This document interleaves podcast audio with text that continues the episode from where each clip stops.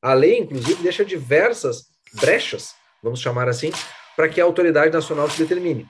Todavia, nós temos que ter a clareza perante um escritório de advocacia, não vai ser dito a um escritório que ele não conhecia a lei, não vai ser dito a um escritório de advocacia que ele agiu de uma forma frágil porque ele quis, porque ele desconhecia a tecnologia. É o contrário.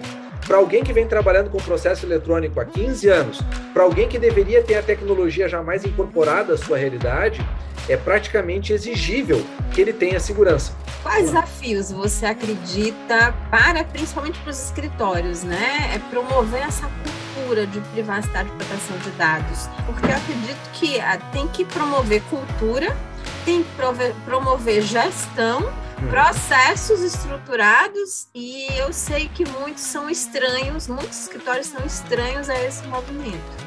Então nós temos que entender que um contexto, o contexto da Lei Geral de Proteção de Dados não é somente proteger os dados. O conceito da Lei Geral de Proteção de Dados está muito mais e nevralgicamente ligado à questão da privacidade.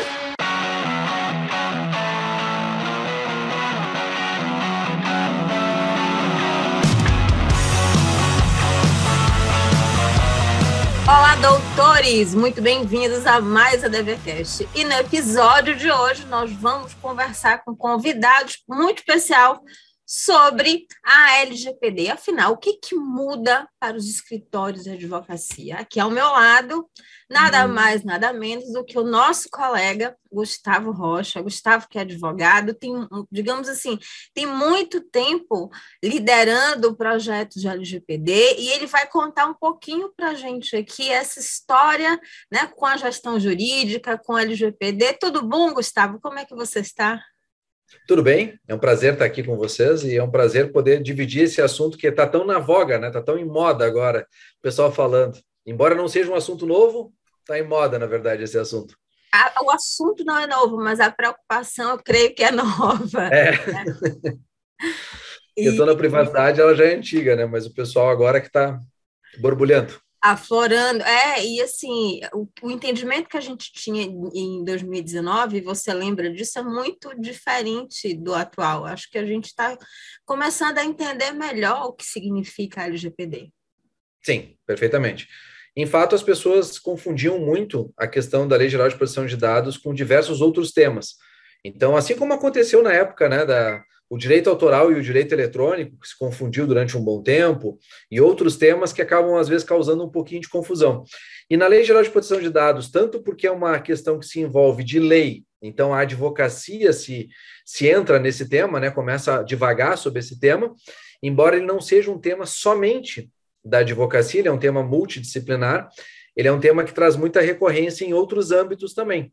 Então, tem pessoal aí, principalmente tecnologia, eu diria, principalmente tecnologia e advocacia, se misturam para falar sobre esse tema atualmente. Sim, e outra, ele tem impacto direto sobre governança, sobre gestão, sem sombra de dúvida. É. Se não fizer um bom alinho né, na questão de fluxo, fizer um bom ajuste, na verdade, sobre essas questões, acaba não conseguindo fazer algo adequado. Fica sendo meramente atualizações de contrato, ou uma situação, às vezes, de botar, como eu digo, uma camada extra de segurança, né? Fui lá e botei um fire, eu fiz isso, fiz aquilo. Isso, na verdade, não tem a ver com a implementação diretamente. São elementos que ajudam, que corroboram, mas eles não fazem disso uma implementação completa. Perfeito. Agora vamos começar do início, porque a gente já vai acelerando, né? Claro, já vai começar. um pouco para a gente da sua história, com, tanto com a LGPD como na gestão jurídica, até para a nossa audiência entender melhor. Claro. Bom, por formação eu sou advogado, embora desde 2005 não advogo. Eu venho trabalhando, na verdade, somente com gestão, tecnologia, marketing e a questão agora da Lei Geral de Proteção de Dados há mais ou menos dois anos. Estudando com mais profundidade, eu comecei a trabalhar com isso em 2019 em relação à GDPR europeia. Depois acabei gostando e vim para trabalhei no Brasil também com essa situação e comecei a montar uma empresa e fui trabalhando em cima disso. Então, venho desenvolvendo projetos nesse sentido, onde a questão de desenvolver fluxo, conhecer como funciona, conhecer como organiza, aplicar tecnologia em cima desses fluxos, trabalhar olhando para fora, né, e também para dentro, mas está olhando para fora em relação ao mercado, que seria a questão do marketing. E tudo isso sobre uma ótica de privacidade é que formam esse conjunto, na verdade, daquilo que eu coloco como os pilares do que eu venho desenvolvendo já há alguns anos. Perfeito. Agora vamos direto ao ponto, né? Como é que a LGPD claro. Impacta os escritórios de advocacia especificamente? É importante que os escritórios se deem conta de que a Lei Geral de Proteção de Dados que nós vamos abordar aqui, ela é aquilo que é, serve para eles e não necessariamente que eles vão ofertar para os clientes. Porque há uma confusão também nisso. Eu vejo muita gente muitas vezes conversando, ah, eu quero eu quero, Gustavo, trabalhar com LGPD. Tu quer trabalhar com LGPD, tu vai ter que desenvolver produtos, tu vai ter que montar time multidisciplinar, tu vai ter que estudar sobre fluxo, tu vai ter que conhecer tecnologia, e tudo isso sem desmerecer o conhecimento da lei propriamente dita. Agora, se eu quero pegar todo esse emaranhado de informações e colocar na prática do meu escritório, é um pouco diferente. Por que, que é um pouco diferente? Porque os, os fluxos de um escritório de advocacia normalmente não são lineares, eles são multidirecionais, e principalmente porque o escritório de advocacia está muito acostumado, vamos chamar assim, entre aspas, com a informalidade. Então, para ele, na verdade, a questão de fluxos é algo que ele não dá muita bola. Ele trabalha, utiliza o sistema normalmente para controle de prazo, outros tipos de controle ele faz em planilhas, faz nisso, faz aquilo, faz aquele outro. E quando ele, alguém diz para ele, bom, vamos olhar para a ótica da privacidade agora. Aí ele vai lá e começa a se dar conta. Quando ele tem um controle paralelo, aquilo ali é uma brecha de segurança gigante, porque não tem mais auditoria, não tem mais quem olha, quem deixou de olhar. Tu começa a perceber, por exemplo, que é outro erro muito comum. Ah, a LGPD pega só a tecnologia. Não. A Lei Geral de Proteção de Dados pega qualquer dado, inclusive o dado no papel. Então, muitas vezes, as pessoas deixam os post-its, deixam as anotações, os caderninhos, as agendas físicas, e tudo isso impacta também na Lei Geral de Proteção de Dados. Nesta ótica da Lei Geral de Proteção de Dados para escritórios de advocacia, antes de sair né, oferecendo para Deus e o mundo, pensa no que, que tu tem feito dentro de casa. O que, que tu tem estabelecido de regras de negócio própria? O que, que tu tem estabelecido sobre diversos aspectos, digamos assim, internos? Eu até trouxe algumas dicas também, acredito que a gente vai desenvolvendo agora na nossa conversa, algumas dicas práticas depois para os escritórios levarem como sugestões, justamente de questões que eles podem fazer para eles e para o público externo. Perfeito. Eu acho que é, nesse aspecto da LGPD tem que ser, tem que ser, se você pessoa vai trabalhar com isso, tem que ser o exemplo, né? Tem que partir de casa. É. Assim como a questão de compliance, né, Daniela? A gente vê o pessoal às vezes ah, eu trabalho com compliance, então eu sei trabalhar com LGPD. Tu tem noções, tu tem princípios, tu sabe trabalhar com manuais, com fluxos, com regramentos, e isso já é um bom caminho andado. Mas isso não te dá o vará completo para trabalhar com privacidade, porque a pessoa que não domina, por exemplo, um básico de tecnologia, ela não sai do chão. Ela vai ter que conversar num nível um pouco mais elevado, pelo menos para compreender os conceitos. Não quer dizer que ela tenha que saber de corte salteado.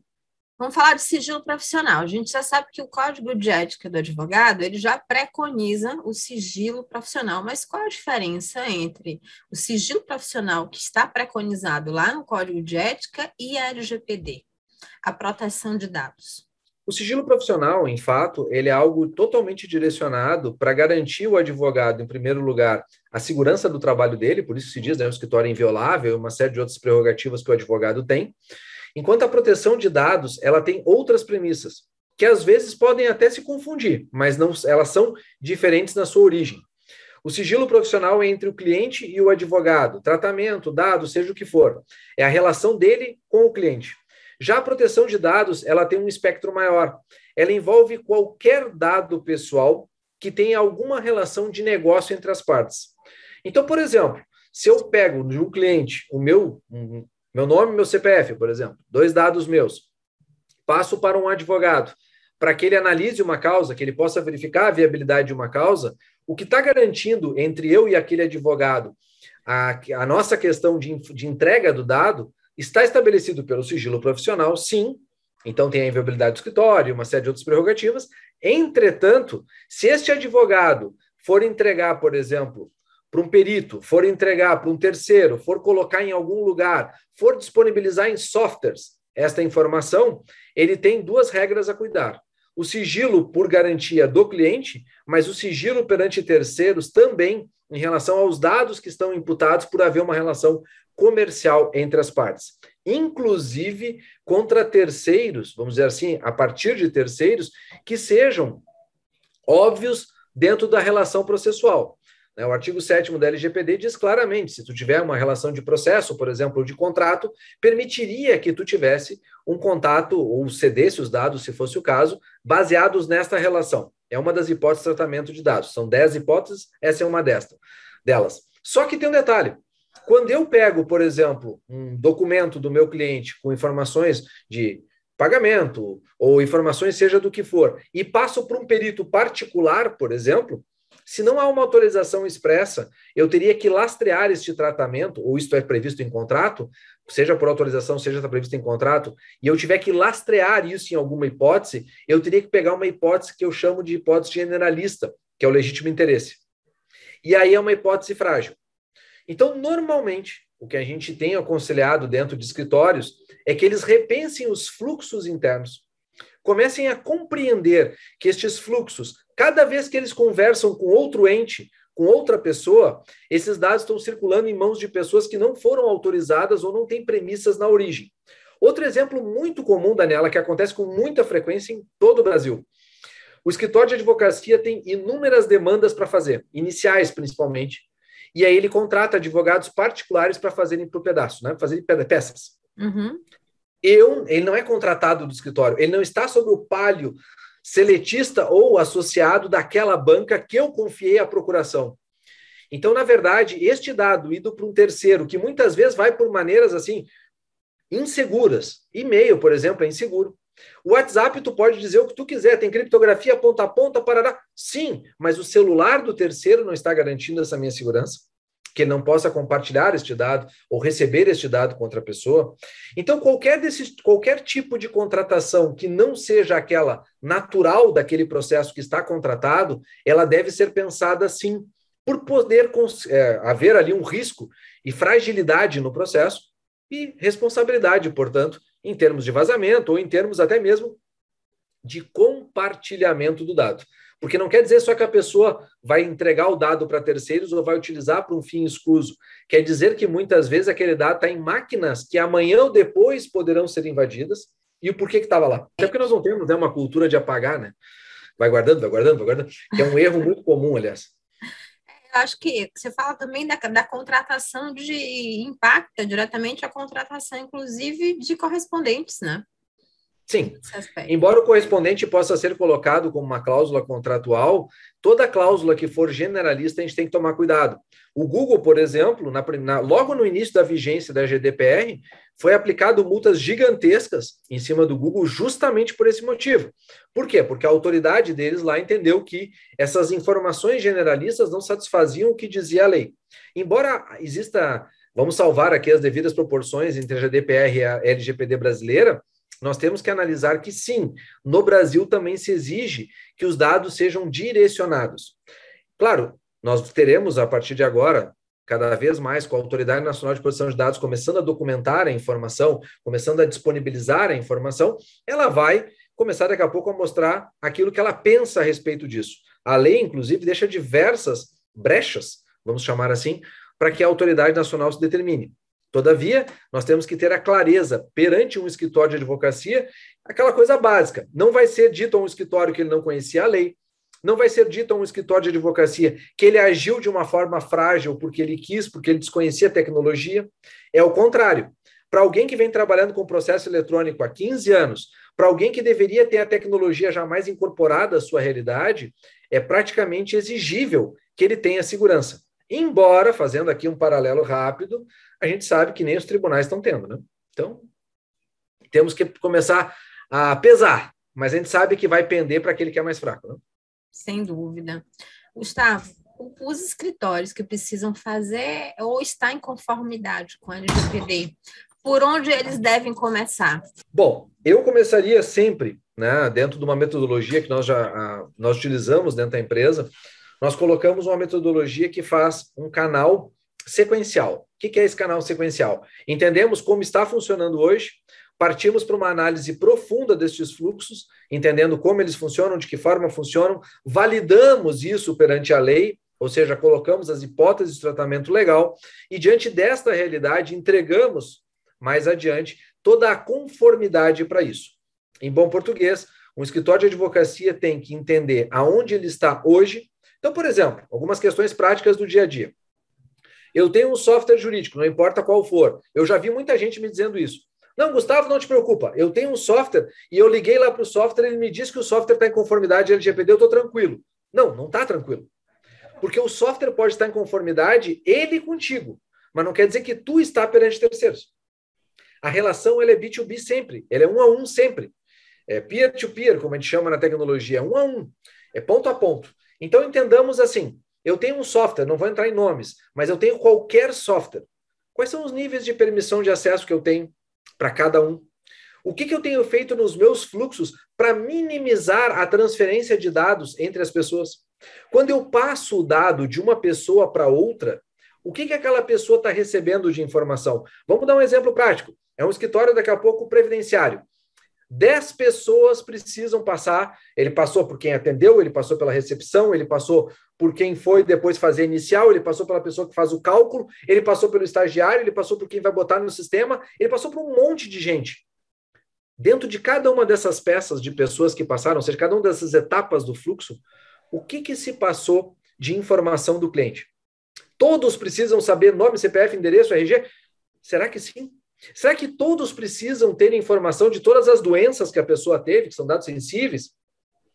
E além disso, será que quando eu armazeno essas informações dentro do sistema, eu estou cumprindo o que diz, inclusive, a Lei Geral de Proteção de Dados?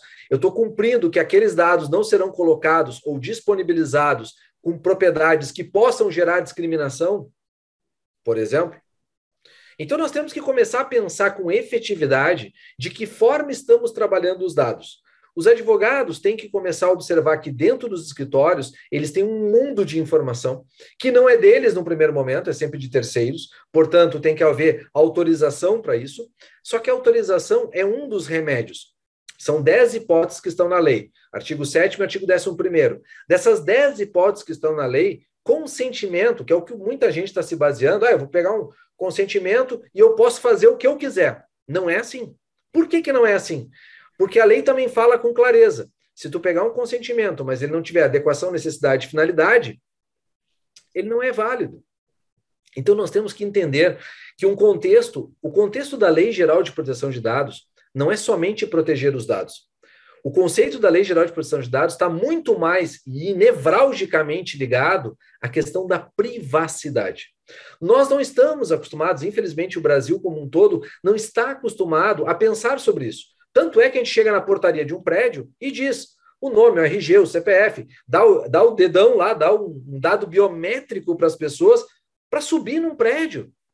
A informação do que ele está coletando é meramente informativa e sequer, em muitos casos, deveria ser registrada.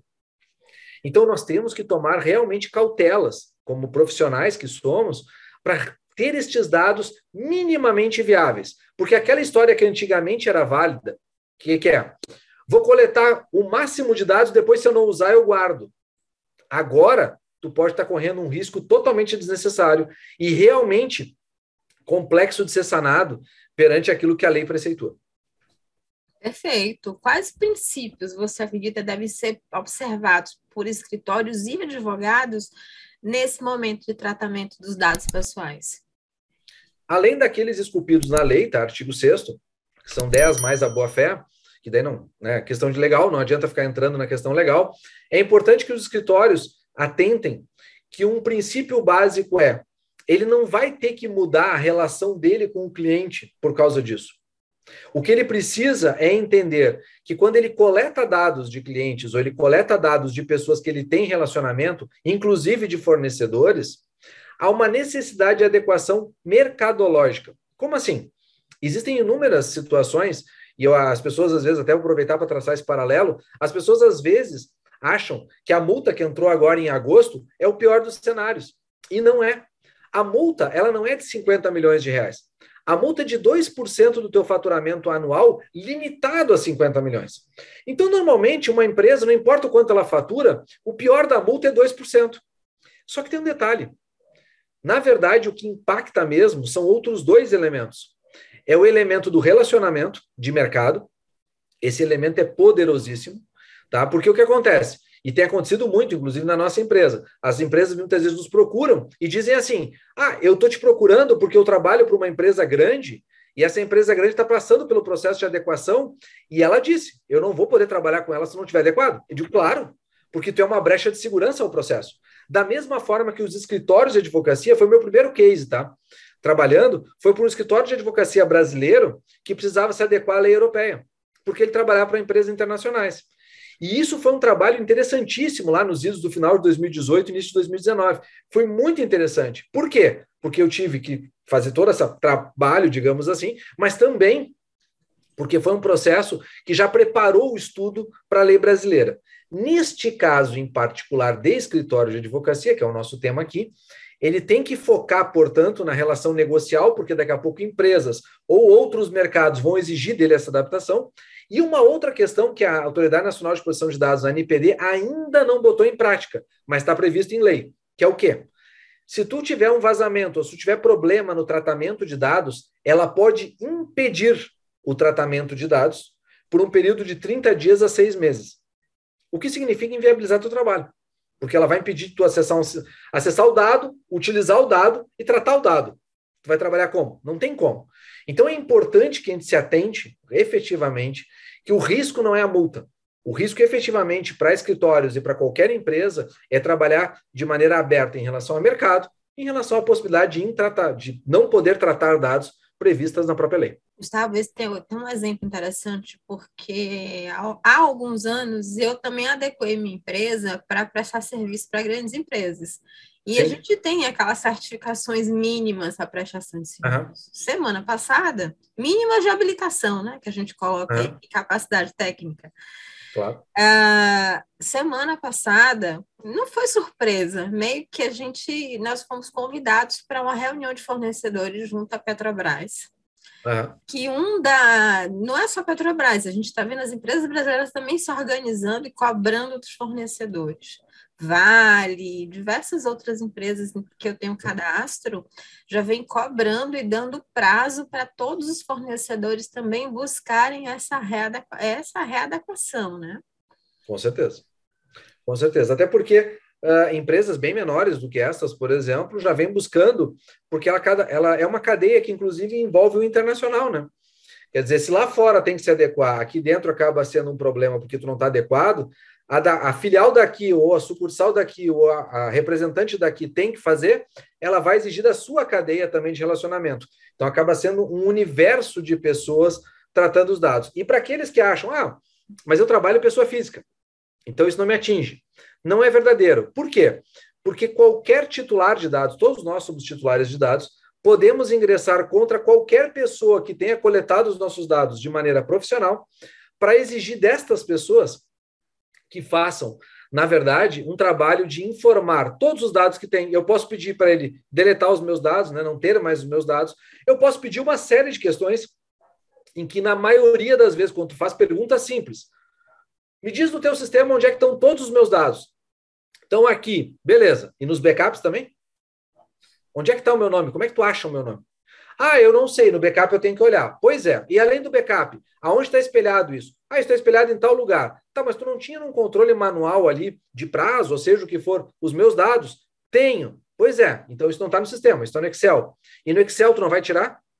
E aí tu começa a ver o emaranhado de informações aonde aquela informação se encontra. Não há uma indexação, não há uma centralização. Por esta razão, muitas vezes o que o titular de dados vai pedir a uma empresa é extremamente complexo. E além disso, e aí tu vê o que é pior ainda, as, as saídas simplistas, vamos dizer assim, para essa situação, onde tem gente que diz, então tá, eu deleto tudo. Não, não pode deletar tudo, porque a LGPD não derrogou leis federais, nem municipais, nem estaduais. Então, se tu tem que guardar aquela informação pelo fisco, se tem que guardar aquela informação para fins previdenciários, se tem que guardar aquela informação para qualquer outro elemento, tu tem que guardar. Tu não vai poder destruir aquela informação. Tu vai ter que notificar ou contra-notificar, informando que aquela situação existe previsão legal e que ela será descartada quando a previsão legal acabar. E aí vem aquela pergunta básica.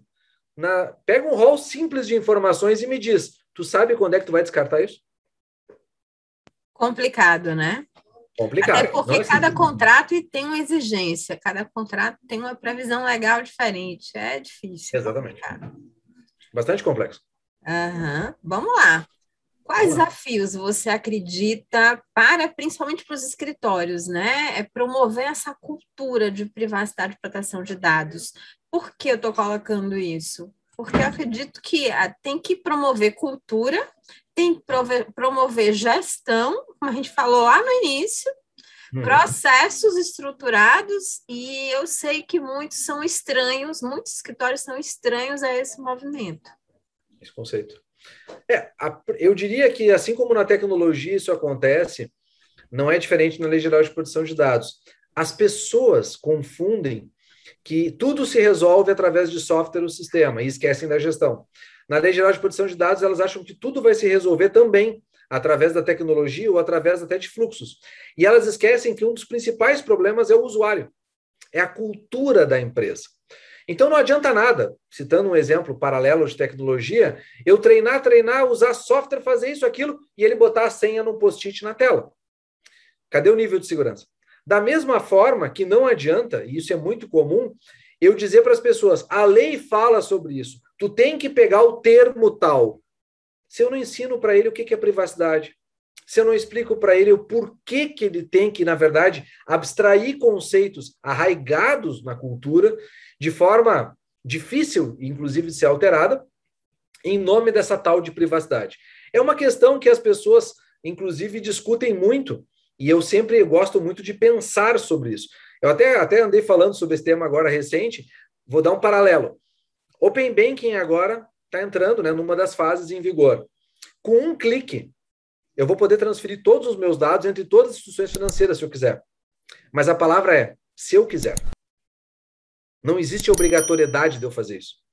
Então, nenhuma instituição financeira pode obrigatoriamente me punir ou dizer que eu tenho que fazer isso. Eu dou o clique no botão.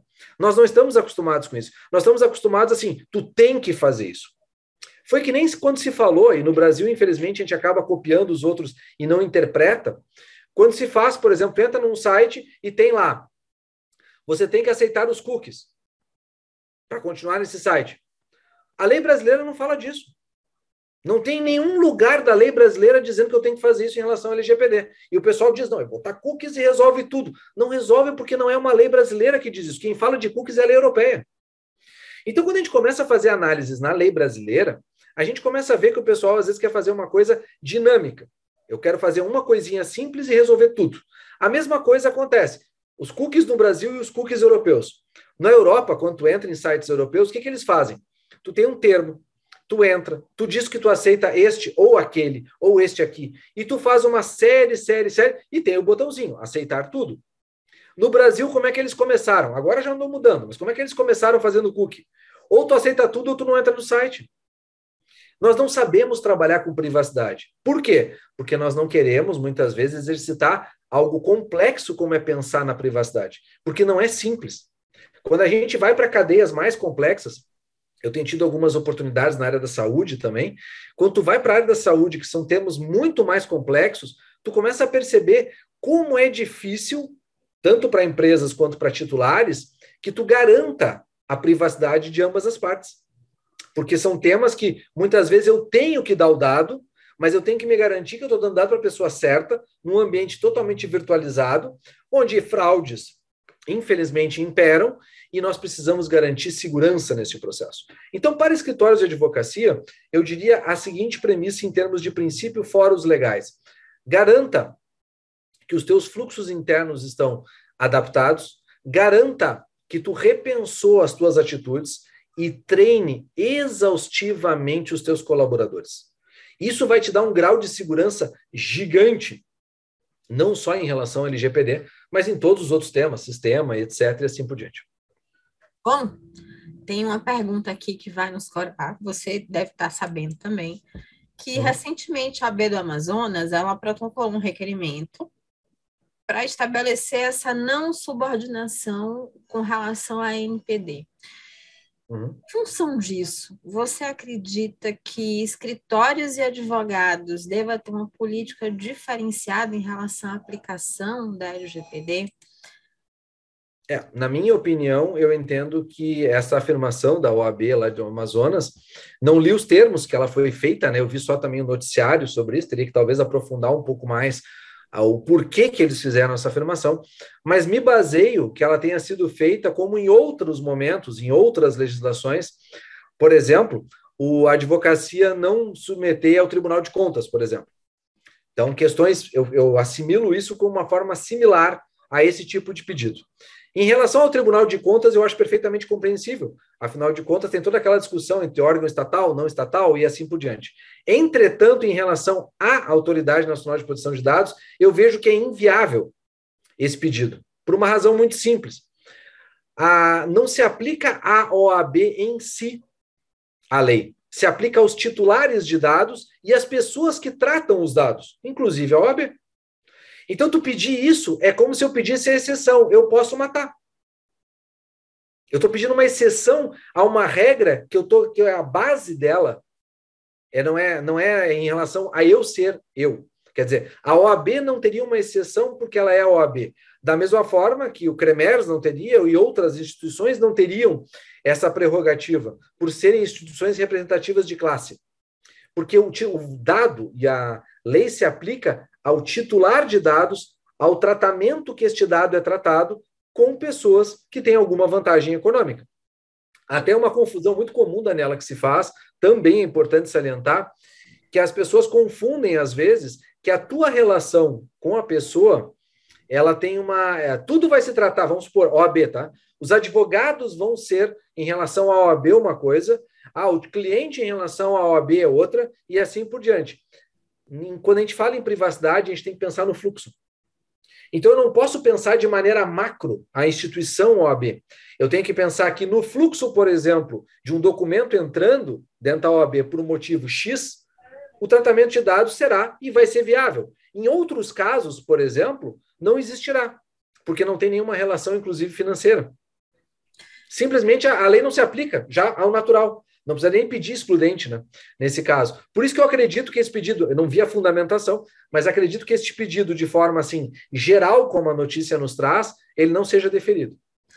Eu vi só um. Eu, eu, li um pouco da matéria, dei uma lida no protocolo, e uma coisa que me chamou a atenção é que o advogado não poderia, os advogados, não só a B, atender plenamente a questão da Lei Geral de Proteção de Dados quando um cliente, por exemplo, pede a exclusão de dados. Uhum. É que daí está confundindo, no meu ponto de vista, dois conceitos. Uh, exclusão de dados, quando a gente fala de forma geral, né? A gente fala de forma generalista, a gente está falando como se eu fosse tirar o dado de lá e sumir com ele. Só que, na verdade, a lei mesmo fala em dois, duas maneiras, de, três maneiras de fazer isso. Existe a anonimização, a pseudo-anonimização e a exclusão. Então, Muitas vezes, dados como de nota fiscal, dados como o próprio nome do cliente, eu posso não precisar daquele dado mais ou não ter mais lastro legal, tributário, trabalhista, previdenciário, para guardar aquele dado dentro do meu banco. Mas eu quero ter aquilo como estatística. Eu posso anonimizar, eu posso pseudo-anonimizar, eu não preciso deletar o dado. E aí vem uma situação complexa. É a mesma coisa que eu quisesse exigir, por exemplo, da Receita Federal ou de um cartório, por exemplo, que ele excluísse dados. Eu não posso exigir isso. É inexigível, porque tem lei que ampara isso. É por isso que eu não vejo muita Lógico. nexo causal.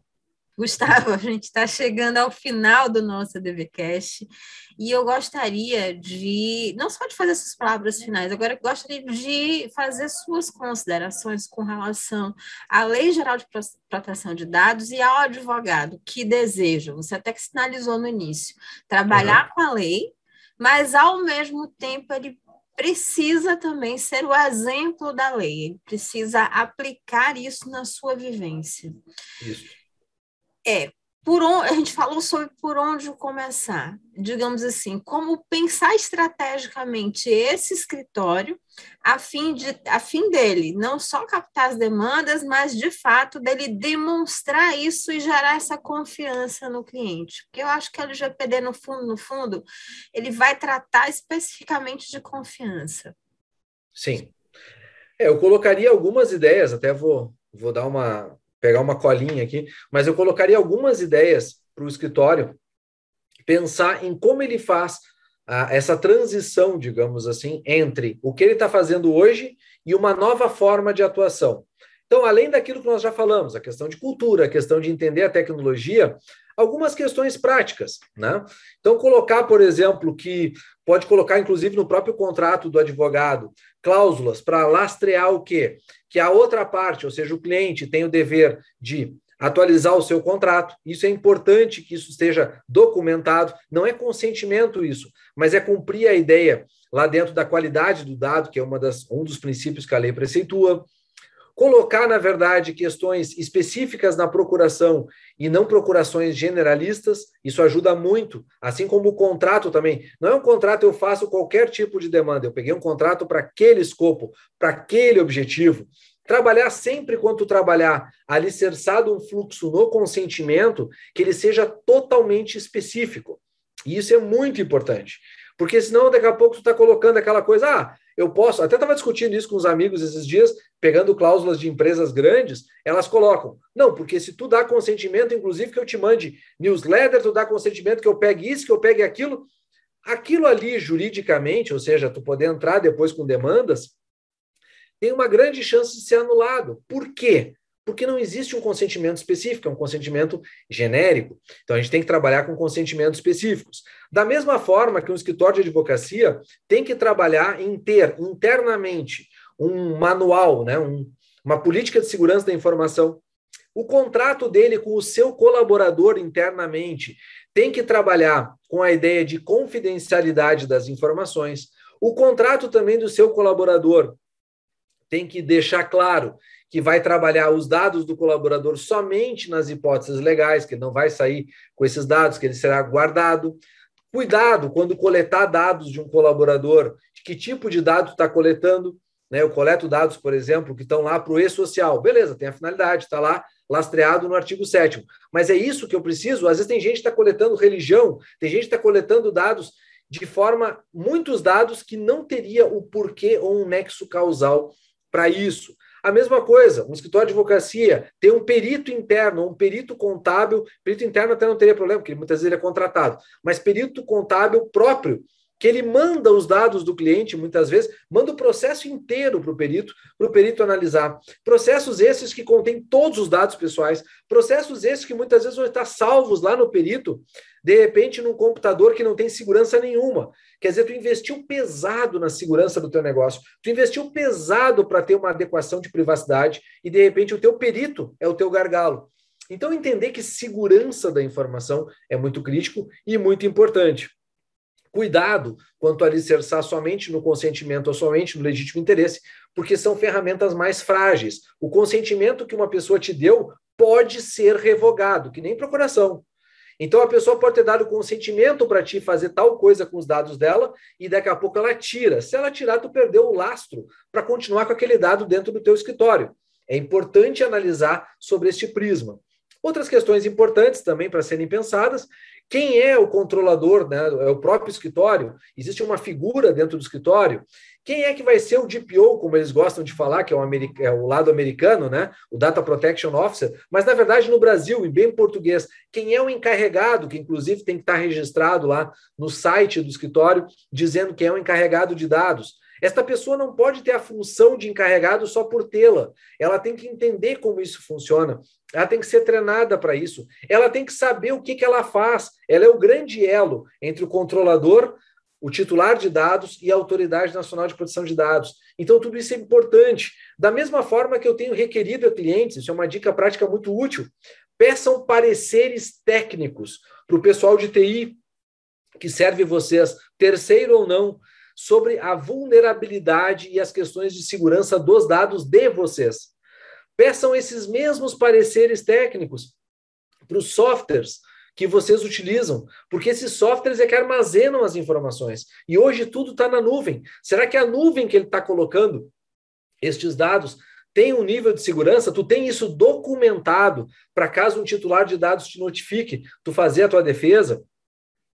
O acesso dos teus colaboradores aos dados estão adequados à finalidade pelas quais eles trabalham? Né? Como é que os colaboradores traem informação? Ele tem relatório de tudo. Nos níveis de permissão, ele consegue acessar qualquer coisa. Se o colaborador tem contato com o cliente e recebe documentos do cliente, ou seja, advogados atendendo o cliente, esse atendimento e recebimento de documentos, onde é que está lastreado no teu fluxo, qual é a segurança que tu tem para este processo? Sempre procurem o digital, tá? Não fiquem naquela coisa do papel, papel, papel. O papel é muito mais difícil de controlar. O papel é muito mais difícil de administrar. O digital tu consegue botar camadas de segurança. O papel tu não tem como fazer isso. Outra questão importante é quem é que faz parte desse comitê interno de privacidade. Quando tu monta isso, tu ajuda muito o escritório a pensar sobre estes conceitos né? e entender de uma forma geral realmente os impactos e a mudança que o fluxo pode fazer no dia a dia do escritório. O meu fluxo pode ser o meu grande gargalo de segurança, ou o meu fluxo pode ser aquilo que me dá segurança dentro do meu processo interno. Então, são alguns elementos práticos, assim, para fazer um fechamento, para o pessoal levar para o dia a dia e começar a tentar compreender os meandros, né? E entender, na verdade, que se ele quer fazer essa adequação internamente, ele vai ter que se repensar de uma forma bem profunda. Não vai adiantar botar consentimento para tudo, porque isso não resolve. Perfeito, estou aqui encantada com tanta informação, com tanto conteúdo. Gustavo, muito obrigada pela sua participação. Só antes de você fechar, dar suas palavras finais, deixa eu dar um recado aqui ao pessoal que o ADVCast ele, está, ele vai, vai ao ar aos sábados, às 15h45, e na segunda-feira ele está disponível bem cedo em todos os agregadores de podcast. Gustavo, não tenho palavras para te agradecer, conteúdo, experiência mil, fervilhando aí. E eu gostaria, nesse momento, de passar a palavra para você, para você fazer as nossas considerações finais. Agradeço, Daniela, o convite. É um prazer estar aqui com vocês. É um prazer debater esse tema. Fiquem à vontade sempre para trocar ideias, para conversar sobre isso. Quanto mais a gente conversa e mais a gente fala sobre privacidade, mais ela flora e mais a gente cria cultura. Então não tenham medo de falar sobre isso. Vão atrás da informação. Tem muita informação no mercado, mas nem toda a informação é verdadeira. Procurem tomar cuidado com isso. Tem muita gente pegando, entre aspas, caça-níquel para isso. E é um tema sério, é um tema que tem muita profundidade e é importante que a gente trate ele assim. E os advogados, em geral, não fiquem para depois. A lei já está em vigor desde o ano passado, 18 de setembro. As multas entraram agora, então esse tema começou a ebulir mais forte. As empresas estão procurando os advogados, os advogados estão dizendo: faço qualquer coisa por dinheiro. Não é bem assim. Se agreguem, façam parcerias, estabeleçam contatos multidisciplinares e desconfiem de qualquer pessoa que queira fazer uma adequação e só fala em contrato. Na verdade, qualquer implementação de adequação à Lei Geral de Proteção de Dados, ela passa por diversos fatores, inclusive os contratos. Mais uma vez, muito obrigado e até uma próxima oportunidade. Não, eu que agradeço, assim, e, e eu estou vendo, digamos assim, o impacto disso ao pouco, aos poucos, inclusive nas empresas, nas relações de trabalho, nas relações com clientes, e muitos só estavam preocupados inicialmente em 2019 com o marketing, pobre do marketing. Exatamente. O LGPD tem um, um, aspecto muito mais amplo do que isso, requer da empresa, até para não apontar dedos para o próprio advogado, requer da empresa uma estruturação voltada à própria organização de gestão mesmo. Claro, com certeza, não tem dúvida. Obrigada, Gustavo, mais uma vez. Pessoal, prazer enorme receber vocês aqui no DVCast e a gente vai conversando mais no próximo episódio. Grande abraço e até o próximo DVCast. Tchau. Um abraço, tchau, tchau.